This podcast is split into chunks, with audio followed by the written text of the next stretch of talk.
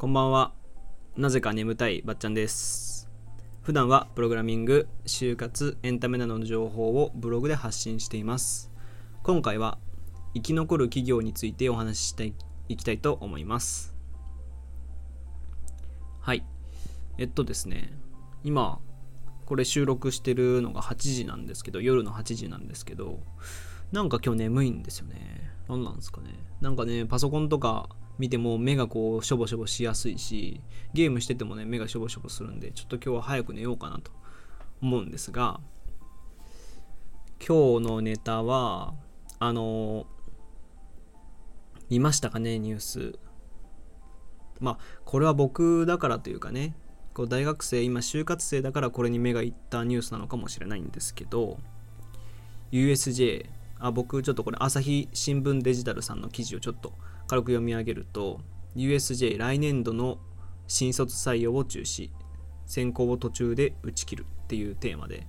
えーニュース記事が上がってたんですけどもうね USJ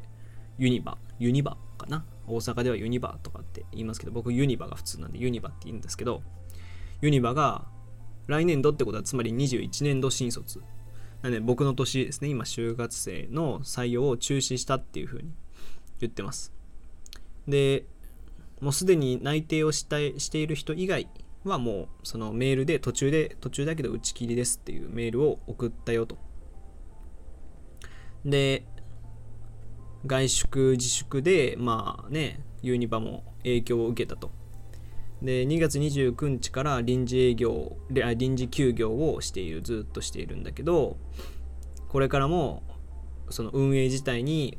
大幅に影響があると。いうことで、まあ、新入社員の育成する余裕は当面ないだろうということが理由だそうですね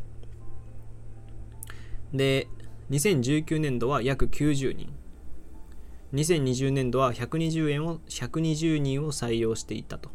まあここ数年こう伸ばしてきたと。採用人数も伸ばして規模拡大を考えてたんだけど、またね、ここで一回止めることになったというニュースが流れましたね。うん。で、前はね、あの、えっ、と、なんだっけ、ディズニーとかに勝てないっていう理由で、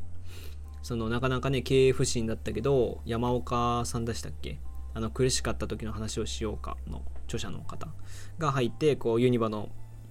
ハリウッドドリームザライドをバックにするとかねそういうことをしてなんとか最近また V 字に V 字にこう伸び返してきた。伸びてきた。USJ ですよね。僕もね年パス買ったりとかやっぱ大学生で近畿大学生なんであのー大学内でもやっぱこうなんていうのかなユニバに遊びに行くっていう場合もあったりとか、まあ、最近はあんまないんですけどね最近っていうかここ数年ないんですけどやっぱ最初の頃はこう僕もともと愛知県出身で大阪に大学生としてね下宿してきてるんで、まあ、お金ない中でもなんかこのユニバの年パスは買っておこうかなと思ったわけですよ。なんか大阪で下宿してる大阪で一人暮らししてるんだからこそなんか買っとこうかなみたいな。気持ちで買ってもギリ元取ったぐらいですかね。もうねだから案外行ってないですね最近。いつ行ったかなっていうぐらいなんですけど。まあここから、まあ、この話ねやっぱ大阪の方は割と受けてるっていう人も聞いたんですよ。僕。あのうちの周りの大学生というか友達でももともとユニバでアルバイトしていて新卒でも入ろうとして、えー受けてる人っていうのもいたしあの普通に受けてるっていう人もいたんですけどもうこのだから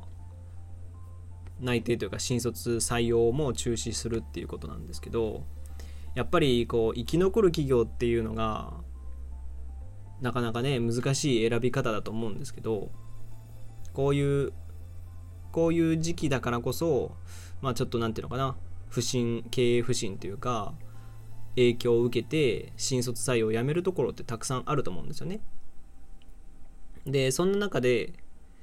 今就活生として、まあ、ポジティブに捉えたら確かにそういうその就職先が減ったとも言えるんですけど逆に言うと、まあ、これからも生き残れるような会社だけが見れるようになったっ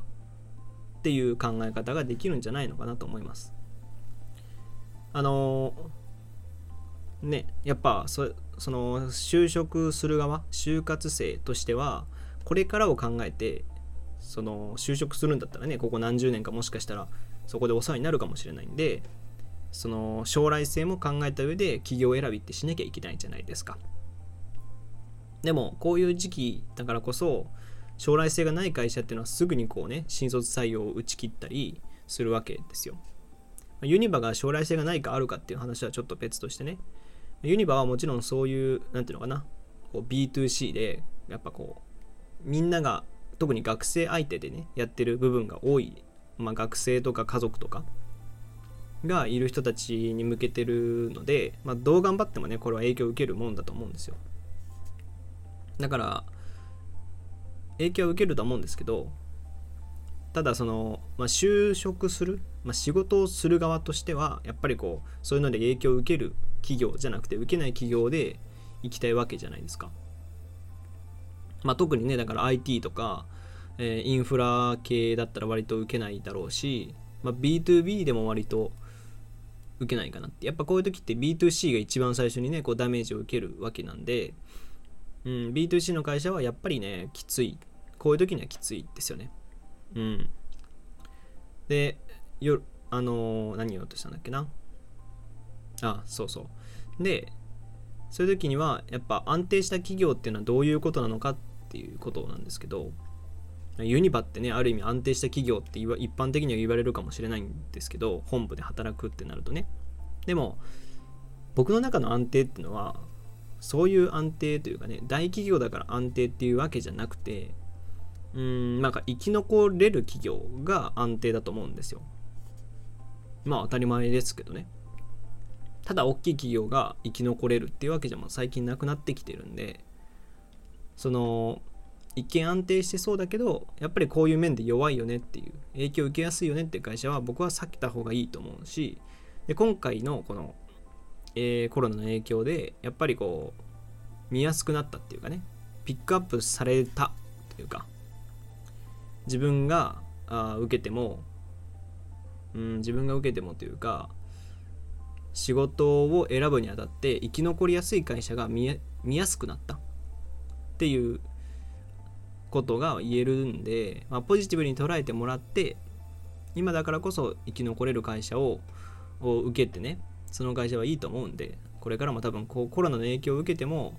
まあ少しは減ったとしてもねその売り上げだったり収益とか減ったとしても生き残れる会社っていうのはそれでも新卒採用しようっていう会社はなかなかねいい会社だと僕は思うんですけどね。だからまあその就活生としてはまあそんな前向きまあ後ろむ後ろ向きで歩くよりは前向きで歩いてくださいっていうことですね。僕の企業ももう僕が受けてる今内定してる企業も IT でねあの僕はエンジニアなんでそうそう落ちるというかまあ新卒切られるかもしれないんですけどまああんまないと思うんですよねそれは。IT だしエンジニアだし。まあ営業はもしかしたら切られてたりするんかもしれないけど